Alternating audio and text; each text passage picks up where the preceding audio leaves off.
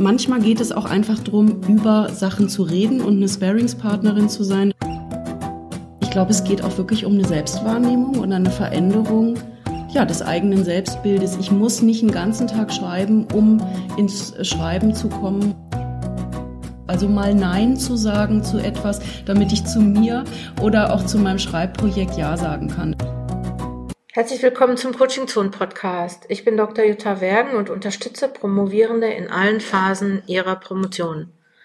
Im heutigen Podcast zu Gast ist Katja Günther. Katja Günther ist Promotionscoach und vielleicht kennt ihr sie schon von, vom Schreibashram. Die macht ihn mit Ingrid Scherübel. Grüße an Ingrid jetzt hier an dieser Stelle. Und ähm, Katjas Domain ist fadenverloren.de, also faden-verloren.de. Und da könnt ihr sie erreichen. Und sie ist nicht nur Promotionscoach, sondern auch Schreibcoach. Und ich kenne sie als wirklich sehr kreativen Coach oder Coachin, wenn ihr das so nennen wollt. Und wir haben uns darüber unterhalten, was Promotionscoaching eigentlich ist welche Probleme man so haben darf, wenn man zu uns kommt äh, oder ins Promotionscoaching kommt. Ähm, Katja erzählt ein bisschen darüber, was sie so macht, wie das so geht. Und was mich natürlich auch nochmal interessiert hat, war, was Katja eigentlich antreibt, Promovierende zu unterstützen. Und deswegen wünsche ich dir jetzt viel Spaß mit diesem Podcast. Ja, herzlich willkommen. Ähm, Katja Günther vom Faden verloren äh, ist heute zu Gast im Coaching Zone Büro. Wir arbeiten gleich mit der ähm, Arbeitsgruppe der Gesellschaft Schreibdidaktik und Schreibforschung. Aber heute Morgen sind wir jetzt erstmal hier und wollen uns über das Thema Promotionscoaching unterhalten. Und Katja, du bist ja gar nicht nur Promotionscoach, sondern du arbeitest auch mit Professoren und Professorinnen und machst auch Karrierecoaching in der Wissenschaft. Heute möchte ich dich gerne fragen, wie du das mit dem Promotionscoaching machst. Ich glaube, das ist mhm. für die Leute, die uns zuhören, auch einfach gut. Und ich würde einfach jetzt erstmal fragen, woran, an welchen Themen arbeitest du so, wenn du mit Promotionscoaches arbeitest? Ja, erstmal danke, Jutta, dass ich heute hier bin und tatsächlich schon früher gekommen bin, damit wir hier was auf die Beine stellen zusammen. Ähm, ja, wenn ich mit Promovierenden arbeite, dann arbeite ich halt auf ganz verschiedenen Ebenen. Also viel Menschen, viele Menschen denken, es geht vor allen Dingen ums Inhaltliche. Das ist sozusagen die eine Ebene, wo man eben auch sagen kann, wir lesen Texte oder ich lese Texte, gebe Feedback. Das ist aber tatsächlich gar nicht so oft gewünscht. Ähm, manchmal geht es auch einfach darum, über Sachen zu reden und eine Sparingspartnerin zu sein. Das heißt, Menschen kommen zu mir und reden über ihr Thema, um einfach es mal laut auszusprechen und in einem Dialog überhaupt dahin zu kommen, dass sie merken, sie kriegen Fragen gestellt und können weiterdenken an ihren Themen. Heißt das, dass du mit denen inhaltlich arbeitest? Das schon auch, ah, tatsächlich. Ja, okay. Also ich stelle sozusagen als Coach, als neutrale Person, die das Fachgebiet nicht kennt, einfach blöde Fragen ja. und rege Leute sozusagen zum Denken an. Das ist ja wie so ein bisschen sokratischer Dialog oder sowas. Ja. Und es entstehen ganz oft neue Ideen, wie auch sich was vielleicht anders strukturieren lässt oder was für Menschen eine große Selbstverständlichkeit ist, wo ich plötzlich merke, hä, ich verstehe es nicht mhm. und kann nachfragen und dann wird klar, ach, das muss noch mal ganz anders ausformuliert mhm. werden.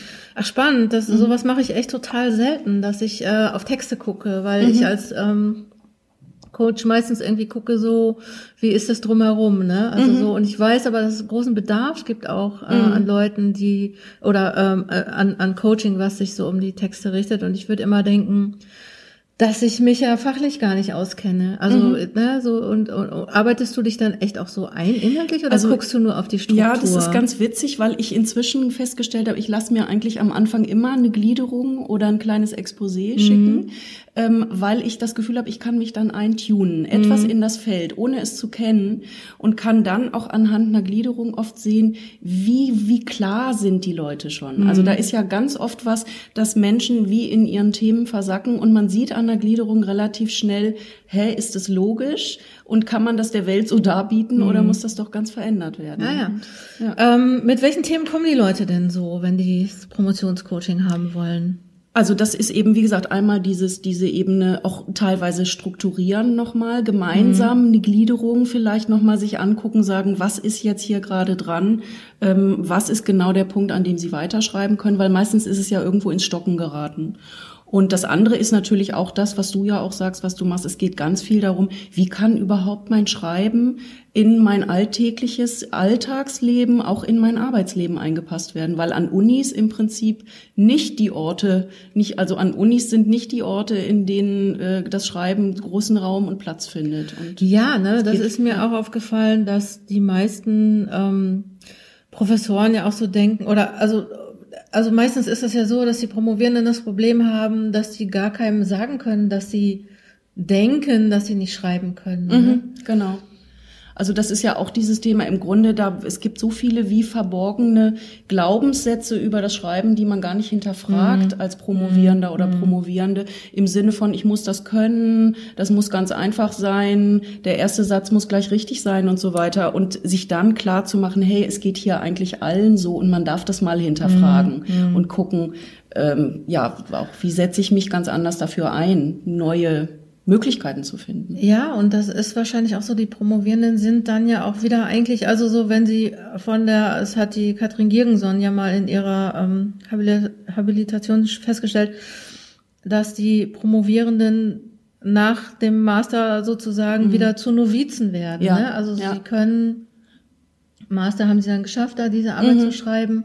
Aber das heißt nicht, wenn man diese eine Arbeit geschrieben hat, dass genau. man dann auch gleich die nächste schreiben kann. Naja, vor ja. allen Dingen, weil eine Promotion, ich denke mal, noch einem, also wirklich noch mal ganz andere Sachen abverlangt. Es ist mhm. noch mal über eine längere Zeit, es ist noch intensiver. Ich kann vielleicht Grundideen vom Master übernehmen, mhm. aber darf mich ja auch nicht wiederholen. Also es muss auch diesen Neuigkeitsfaktor haben. Und ich glaube, dass Menschen da sehr oft auch wirklich sich alleine fühlen. Und das sind dann ja Leute, die bei mir auch im Coaching landen ja. halt. Ne? Genau. Gibt es denn noch was, was, was sind noch so die Themen, mit denen die kommen? Hast du noch sowas? Also es geht auf jeden Fall auch darum, wie kann ich überhaupt einen Tag gestalten. Ich glaube, es hängt ganz oft ähm, auch eine Art Glaubenssatz, morgen habe ich Zeit, dann setze ich mich acht Stunden dran. Und wir mm. wissen eigentlich beide, dass es mm. kaum so funktioniert, dass sich mm. keiner so lange konzentrieren kann. Und ich finde, es geht immer ganz viel darum, auch zu sagen, Mensch, Leute, nehmt euch weniger vor, hängt die Messlatte ein bisschen niedriger, mach es in kürzeren Zeitabschnitten und mach bitte anständige Pausen. Also ja, ja. es geht auch um Pausenexzellenz, ja. um Pausenmanagement. Ne? Ich habe auch gerade eine im Coaching, die sagt so, sie kann, äh, was weiß ich, dienstags und am Wochenende arbeiten, aber aber irgendwie sie kommt da nicht so. Ne? Und mhm. ich habe manchmal den Verdacht, dass die vielleicht auch, wenn ich so sage, ja, Dienstag arbeite ich dran, dass das nicht konkret genug ist. Ne? Genau. Also so, dass dann ist Dienstag und dann bin ich nicht vorbereitet und dann klappt genau, das nicht. Genau. Mhm. Das heißt, was, was ich oft mit Leuten erarbeite, ist wirklich so eine Art Mini-Wochenplan, der mhm. auch sich jede Woche vielleicht ändert, wo es darum geht, wann habe ich mal anderthalb oder zwei mhm. Stündchen, in denen ich wirklich was mache, mhm. anstatt zu sagen, übermorgen habe ich einen ganzen mhm. Tag und mache ganz viel. Mhm. Also das, ich glaube, es geht auch wirklich um eine Selbstwahrnehmung und eine Veränderung ja, des eigenen Selbstbildes. Ich muss nicht einen ganzen Tag schreiben, um ins Schreiben zu kommen und meine Promotion fertig zu kriegen, ja, sondern es ja. reicht eine Stunde, die ich wirklich gemacht habe. Ja, ganz ne? genau. genau. Das ist ja, stimmt, das ist auch meine Erfahrung. Ja. Ähm, was machst du denn dann so mit den Leuten, wenn die kommen? Auf was kann ich mich denn da einstellen? Ja, also erstmal würde ich immer oder merke ich von Anfang an, ich würde nie so ein Programm durchziehen und einfach sagen, jetzt machen wir das hier immer so. Ich mhm. versuche immer in einem ersten Gespräch mit jemandem einfach rauszukriegen, wo sind deine Achillesfersen? Also wo machst du dir vielleicht selbst was vor oder wo brauchst du Unterstützung? Und das kann also ziemlich bunt sein. Wie gesagt, das könnte eine Gliederungserarbeitung sein. Das könnte sein, dieses Fragenstellen Sparingspartner. Das kann aber auch sowas wie einfach Motivationsförderung sein. Also, dass man versucht, irgendwie gemeinsam nochmal zu gucken, was war mal das Feuer, das dich zu deinem Thema gebracht hat und warum ist die Flamme irgendwie zwischendrin so halb erloschen. Mhm. Und das finde ich oft sehr entscheidend. Und da ja. kann man auch mit, also ja, auch mit teilweise Rollenwechsel oder ich bin ja auch, komme also aus dem therapeutischen Bereich, also auch mit bisschen bunteren Methoden arbeiten, als mhm. nur am Tisch zu sitzen und ja, zu sagen, jetzt ja. machen wir das so und so. Das heißt, die Leute, die kommen aber schon zu dir, ne? Also so, man kommt zu dir genau. nach Berlin und äh Genau, also das, das sind so die meisten Menschen kommen direkt nach Berlin. Oder was ich auch feststelle, mit vielen erarbeitet sich das über die Zeit so, dass wir einen ersten Termin machen und uns vielleicht anderthalb Stunden treffen, arbeiten, uns auch kennenlernen. Und dann kann man aber auch eben über andere Medien weiterarbeiten. Ah, ja. Ich weiß nicht, wie ja. du das dann oft machst. Ja, ich mache das auch so. Ich habe ja ähm, einerseits äh, können die Leute auch hier nach Duisburg kommen. Mhm. Ich mache aber einfach auch ganz viel online, also so, dass wir, oder es gibt sowas, ich habe habe jetzt dieses neue Programm Fokus Promotion, mhm, was genau. ein Mitgliederprogramm ist, also wo es wirklich, was man wie in einem Fitnessstudio sozusagen, genau. man, man bucht es und bekommt bestimmte Leistungen, also mhm. wie ein regelmäßiges Feedback, ähm, ein, ein Vorankommensbogen und ähm, äh, Coaching-Chats, aber wir machen einfach auch ganz viel online. Aber es kann auch sein, dass Leute sagen, okay, ich komme einen halben Tag zu dir mhm. und komme dann ins Programm, also dass wir sowas erarbeiten. Mir ist halt aufgefallen, bei meinen Coachings auch, dass die Leute oft sagen, ja, und ich, ich brauche Coaching und ich brauche so viel und dann mhm. sitzen wir zusammen und dann machen wir eine Stunde und dann ist einfach schon so viel ja. geklärt. Ja.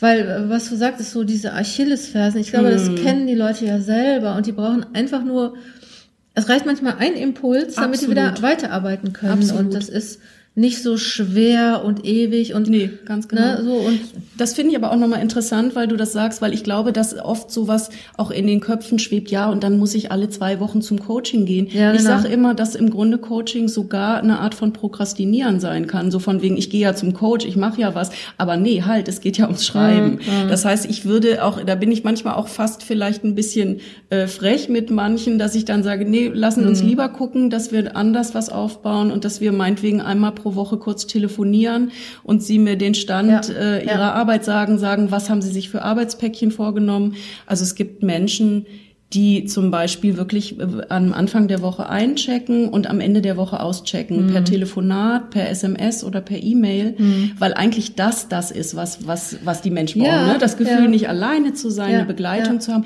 jemand, der sich interessiert. Und deswegen, das, das war meine Idee für dieses Mitgliederprogramm, weil ich so dachte so, okay, die brauchen gar nicht viel, die brauchen genau. wirklich nur ab und zu ein Feedback und die Möglichkeit, mal mit jemandem zu sprechen und zu sagen, hey, da hakt es gerade, ne? Das ist gar nicht so was, dass man sich irgendwie verpflichtet dazu. Genau. Und ich finde auch bewundernswert, ehrlich gesagt, oder bemerkenswert, dass man ja irgendwie mit einer ganz kurzen Einheit, also ich hatte letztens eine Frau, die wollte, die hat ihre, ähm, will gerade ihre Dissertation einreichen in Kürze. Mhm. Und die ist in der Überarbeitungsphase. Also die ist sehr mhm. gestresst und die hat gesagt, okay, äh, ich buche eine Stunde Coaching bei dir.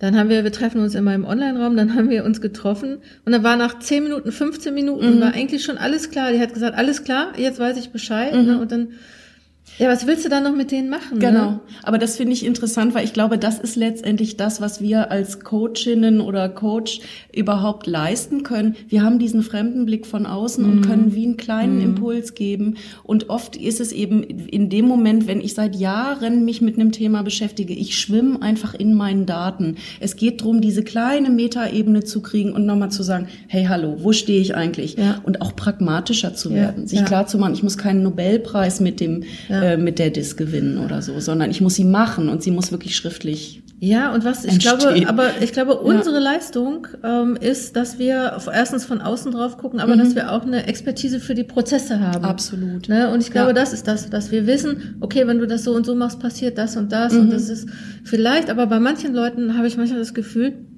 ähm, die brauchen sowas, dass man denen äh, das auch erlaubt. Ne? Also ja. die brauchen einfach, die, die müssen einfach sagen, okay, wenn du sagst, ich darf das, dann darf ich. Mhm. Eigentlich Quatsch. Also ne, ich kann ja, ja, ja keinem was erlauben, aber wenn ich sage, mach doch mal eine Pause oder geh doch mal zum Sport oder also ich meine, ich sage das nicht so, aber dass wir sagen so, was kannst du tun, um genau. dich zu entlasten?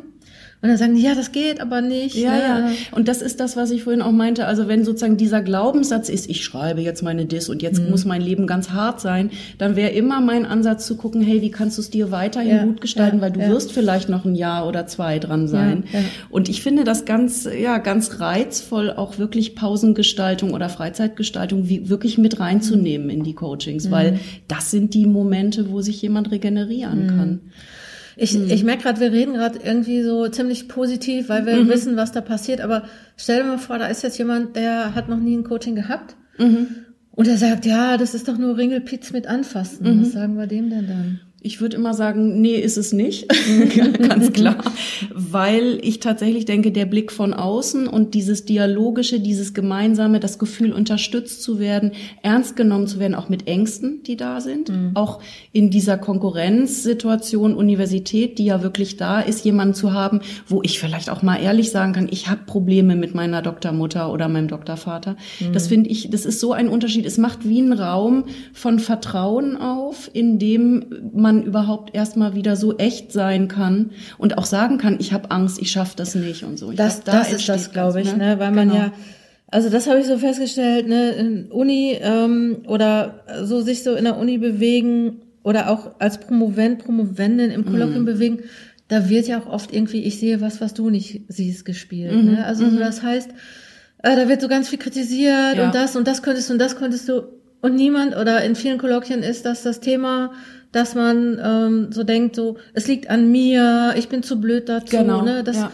das sagt einem ja keiner, dass das gar nicht stimmt. Ne? Genau. Weil wenn Leute nicht untereinander sagen, ich habe auch Angst oder ich glaube mhm. auch, dass ich das nicht schaffe, dann hilft es ja schon mal so, dass ich sagen kann, ah ja, okay, uh, dann scheint es nicht mein ganz genau zu sein, dass ich nicht äh, äh, gut genug bin, sondern das liegt irgendwie am System. Genau. Und das ist ja auch das, was du bisschen online durch diese Online-Gruppen auch stärkst, ne? Dieses Gruppengefühl, hey, wir haben hier alle ein Thema, mm. an dem wir mm. gerade, mit dem mm. wir gerade ringen. Mm. Und ich finde eben auch, dass ähm, ja, dass es einfach total schön ist, wenn man merkt, dass Leute sich langsam so ein bisschen entspannen, auch freundlicher wieder mit sich selbst mhm. werden und tatsächlich, ich weiß nicht, wie du das erlebst, ich kenne so viele, die bei mir in den Coachings sitzen und sagen, ich habe in drei Monaten Kolloquium, ich habe jetzt schon Angst hm, davor. Ja, ja. ja? Und da denke ich immer, ja, ich wünsche mir so auch wie eine neue Feedback-Kultur, mhm. also auch Leuten wieder mehr wertschätzendes Miteinander oder Kritik heißt ja nicht nur, ich sehe das, was schlecht ist, sondern Kritik heißt auch, hey, das und das und das gefällt mir schon richtig gut und du könntest da und da und da noch was anders machen. Und ich finde, das wird an Unis noch tatsächlich, geht ein bisschen unter. Ja, oft, weißt ne? du, was ich glaube? So das Thema Kritik, ne? So, ja. ich glaube, also ich meine, Wissenschaft funktioniert nur durch Kritik. Mhm. Weil wenn du sagst, äh, die Erde ist rund, oder du hättest es damals gesagt, ähm, oder die Erde ist eine Scheibe, und ich hätte gesagt, äh, nee, äh stimmt das denn? Kann das denn sein? Mhm. Ne? So, dann hätte ich das irgendwie untersuchen müssen und und also das heißt Kritik ist immer auch so ein Motor für sage ich wissenschaftlichen Fortschritt. Genau. Nur was wir glaube ich irgendwie und das können wir im Coaching machen, was wir da abstrahieren ist, dass wir sagen, ja, wissenschaftlicher Fortschritt mhm. funktioniert, indem man Sachen in Frage stellt mhm. oder weiterentwickelt, aber irgendwie auf der Ebene dessen, was du leisten möchtest, brauchst du vielleicht ähm, ein Feedback, was dich voranbringt. Ne? Mhm. Wo wir nicht sagen, kann das denn sein? Oder nimm doch die andere Methode oder da, letztens habe ich irgendwie das und das gehört, das mhm. solltest du auch noch einbauen. Also dass man, dass man auch die Leute sieht, dass man sagt so, okay, Ne, deine Dissertation ist jetzt nicht, dass du damit die Welt erklären musst oder mhm. dass du irgendwas, ne? Also so einen Nobelpreis gibt's nicht für eine Diss, ne? Das, genau. Eine Diss ist gut, wenn sie fertig ist. Genau, genau. Und das ist, sobald du die abgeschlossen hast, gibt's neue Erkenntnisse, ne? Also es gibt genau. nie 100 Prozent. Und ich meine, das finde ich ganz äh, auffällig, was an Unis, glaube ich, sehr untergeht, ist, ich meine, eine Diss ist sozusagen einerseits ist es einfach ein Produkt, was ich innerhalb eines Regelrahmens abliefern muss, was also auch spielt Spielregeln unterliegt. Und andererseits geht es ja wirklich darum zu sagen, auch ja, ich mache mich sichtbar damit als mhm. Forschende oder ja, Forschender. Ja. Und ich bin auch, also man kann mir ans Bein pinkeln, sage ich mal. Ja, das und ist diesen auch ein Mut, Problem. ja, mhm. aber ich möchte auch, also das ist mir wirklich auch so ein Anliegen, diesen Mut da mit reinzubringen, weil ich weiß nicht, wie du es erlebst. Oft kommen Leute und sagen, ja, ich muss wie nur die Sekundärliteratur zusammenschreiben. Ich muss alles richtig machen. Mhm. Und dann kommt ja immer so der Punkt, wo man sagen kann, ja, du musst dein Feld kennen, mhm. aber du kannst ja selbst nochmal entscheiden, wie du dich darin zeigen willst und verortest. Mhm. Und es muss halt mhm. redlich und nachvollziehbar sein. Aber mhm. auch diesen Mut machen, mit eigener Stimme zu sprechen. Also das finde ich ist für viele Menschen ganz oft wie so ein kleines, ja Mensch, stimmt. Und dann merken sie auch, dass sie Schiss davor haben. Ja. Und auch berechtigt. Ja, ja. Also finde ich auch. Ne? Und, ne? Also ja. wenn die da Schiss vorhaben, es heißt ja eigentlich so, okay, da ist was, wo man auch nochmal hingucken genau. muss. Genau. Ne? Und ich meine, ja, das große Problem, das war in meiner Dis auch, das große Problem ist natürlich, damit sichtbar zu werden. Genau. Und dann ähm, denke ich natürlich, was ist, wenn Person XY die Koryphäe des Gebiets mhm. das so sieht, ne? Da wusste ich nicht, dass die äh, gar keine Dissertation lesen, also dass Koryphäen von irgendwelchen Forschungsgebieten keine keine Dissertation von kleinen Leuten lesen, die ne, so, sondern vielleicht mal einen Aufsatz lesen von dem man Zusammenhang äh, zusammen mit jemandem mhm. geschrieben hat, der auch schon äh, sich auskennt. Ne? Also ja, so das, ja, genau. Aber ich habe dann früher auch gedacht, ich sage jetzt den Namen nicht, aber ich habe dann auch gedacht, boah, was ist, wenn Professor XY, ich kenne die gar, ich kenne mm. die bis heute nicht, aber ich wusste, die hat was zu sagen in mm. meinem Gebiet. Ich habe gedacht, boah, wenn die das liest, die wird mich so in der Luft zerreißen, aber die hat sich bis heute nicht gemeldet. Also, also die Realität ist weniger schlimm ja, als die Befürchtungen. Ja. Ne? ja, ja, gut, ja. aber man wird sichtbar. Ne? Und natürlich kann dann jemand sagen, und ich habe auch schon Dissertationen gelesen, wo ich so, also jetzt nicht im Rahmen meiner Coachings, aber damals, mhm. ne, dass, dass ich dann gedacht habe, also boah, das ist eine Diss, so, ne, dass ich dann so gedacht habe, ja, das kann ich auch. Mhm. Ne, so das kann einem dann auch wieder Mut machen. Ne? Und mir fällt jetzt gerade noch ein, auch dieses Interdisziplinäre. Ich meine, kaum ein Mensch schreibt ja nur auf einem Gebiet. Mhm. Und das heißt, es ist immer klar, wenn ich meinetwegen in drei verschiedenen Disziplinen unterwegs bin, ich werde nie eine Disziplin 100 Prozent zufriedenstellen mhm. können. Mhm. Und das möchte ich auch immer sehr ermutigen, dass Leute sehr klar sagen, das mache ich, weil weil und das mache ich nicht, weil und so im Grunde von ja, ich werde euch hier nicht alle zufriedenstellen können, aber das ist meine Position und damit zeige ich mich. Ja. Und die muss halt nachvollziehbar sein. Ne? Ja, ich denke, es gilt wahrscheinlich nicht für die Naturwissenschaften, aber nee, zumindest genau. für die Geisteskultur, Sozialwissenschaften, so, da ist das schon so, ne? Da, ja. Ja, cool. Ähm, lass uns mal zum Abschluss kommen oder so Richtung Richtung die Kurve kratzen. Genau. Wobei äh, oder Richtung den Sack zumachen. ja, bitte ja, nicht die Kurve kratzen. Bitte, bitte, äh, bitte noch ein paar Metaphern. Nee, ähm, weil wir könnten uns eigentlich äh, stundenlang hier noch weiter unterhalten, aber ich würde jetzt eigentlich so nochmal mit, mit einer letzten Frage kommen, so was, mhm. was treibt dich eigentlich an? Also so, was, was ist so dein, ähm, ja, deine Vision oder dein, dein Herz, mhm. dein, was treibt dich an? Also es ist tatsächlich so, dass ich wirklich merke, dass was mir am eigentlich am wichtigsten ist, ist Menschen in ihrer Authentizität zu fördern. Also wirklich zu sagen, verbieg dich bitte nicht zu sehr, nur weil du jetzt in einer bestimmten Sprosse deiner Karriereleiter bist, sondern immer auch dieses eigene wieder mehr zu beleben. Und das heißt eben auch zu sich zu stehen, die Messlatte vielleicht runterzuholen, vielleicht an manchen Stellen auch höher, aber wirklich dieses eigene, was eben auch heißt, eine eigene Schreibstimme, sich auch abgrenzen, vielleicht innerhalb dieser ganzen Anforderungen des Uni-Alltags. Also mal Nein zu sagen zu etwas, damit ich zu mir oder auch zu meinem Schreibprojekt Ja sagen kann. Das finde ich total entscheidend. Und ich merke richtig, eigentlich kommt bei mir sozusagen dieser Funke oder die Freude kommt dann auf, wenn ich mitkriege, dass Leute so wie in so ein tieferes Ausatmen kommen in einem Coaching oder an dem Ende eines Coachings und sagen, so, ich habe wieder Lust, ich weiß, da werde ich Nein sagen und ich weiß jetzt, wie ich in den nächsten vier Tagen an was ganz Konkretem weitermachen kann. Und das beflügelt mich total. Mm, und letztendlich steht dahinter schon auch so eine Hoffnung, die Uni Wissenskultur ein bisschen von innen zu verändern, ein mhm. bisschen bessere Kooperation, nicht nur dieses äh, schwierige, karrieristische, was auch da ist und wahrscheinlich immer da sein wird, aber schon auch wirklich zu gucken, hey Leute, ihr seid teilweise auf Augenhöhe, ihr seid alle Forschende und Interessierte, tut euch zusammen, redet anders miteinander. Also das, ja, das treibt mich an. Eigentlich auch eine Freude, wieder mehr Qualität in so ein Leben zu bringen. Denn ich meine, im Grunde ist so ein, als Wissenschaftler, Wissenschaftlerin zu arbeiten schon auch ein Privileg, wenn man es vielleicht mit manchen anderen Berufen vergleicht. Und ich wünsche mir so richtig zu sagen, nehmt euch wieder die Chance, euer Leben da mehr selbst zu gestalten und lustvoller und freudiger ja. zu forschen Ach, und ja. selbstbewusster mhm. damit zu mhm. werden auch. Genau. Ja, schön. Also es ist ja eigentlich schon ein Schlusswort. Ich wollte eigentlich jetzt auch noch was sagen, aber ich glaube, ich, ähm, ich lasse das mal einfach jetzt so, weil so, ich habe ja jetzt gerade gedacht, so als du es erzählt hast, ich hm. finde das total schön und das ist ja auch wichtig, auch in der Wissenschaft, ja, sowas wie Leute zu haben, die, die, die von innen heraus von sich überzeugt sind. Jetzt müssen wir die nur trennen von mhm. denen, die, von denen, die wir alle kennen, die wahnsinnig von sich überzeugt ja. sind und die einem da total mit auf die Nerven gehen. Ne?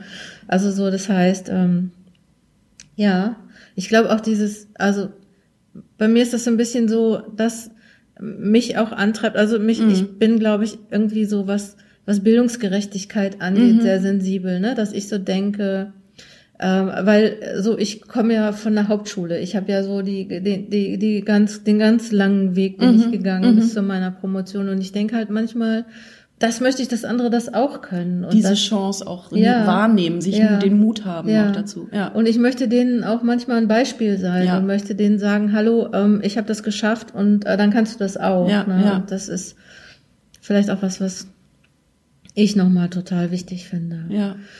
Ja, jetzt lass uns nochmal zum Abschluss, ähm, sag nochmal, ähm, wenn jetzt, äh, wenn du jetzt an die Leute denkst, die uns zuhören, das sind alles Promovierende, sag doch zum Abschluss vielleicht nochmal, was gibst du denen mit? Was gebe ich ihnen mit? Ich würde ihnen immer mitgeben, spür mehr in dich rein und, und guck, was du wirklich für Bedürfnisse hast und versuch dann, es mit deinem Arbeitsalltag zu verbinden und nicht nur nach außen zu gucken, was kommt von außen und wie erfülle ich das alles. Ich glaube, das ist das Wichtigste. Ja, schön. Aber da habe ich jetzt gar nichts mehr hinzuzufügen. Vielen Dank, dass du da warst und wir tagen ja gleich noch und mhm. ich glaube, wir haben echt einen richtig coolen Podcast im Kasten und ich freue mich und ähm, ja. Sag mal einfach die anderen Geschichten, die du machst mit Professoren, Professorinnen und auch ähm, Karrierecoaching mhm. für Wissenschaftlerinnen und Wissenschaftler in der Wissenschaft oder aus der Wissenschaft hinaus machst du auch. Mach ne? ich auch. Mhm. Ähm, ich glaube, das äh, Thema heben wir uns dann aus. Können wir andermal machen. Ne? ja, danke, okay. Jutta. Okay, gerne. Bis, dann. bis, bis gleich. Bis gleich sozusagen. Möchtest du Unterstützung in deiner Promotion? Dann schau online unter coachingzone.de slash Angebote. Dort findest du Online-Kurse, Workshops, die Möglichkeit, ein Promotionscoaching zu buchen, den Link zur Schreibchallenge für Promovierende, Workbooks und kostenlose Downloads. Ich freue mich auf unsere Begegnungen offline und online. Komm gut voran, deine Jutta Bergen.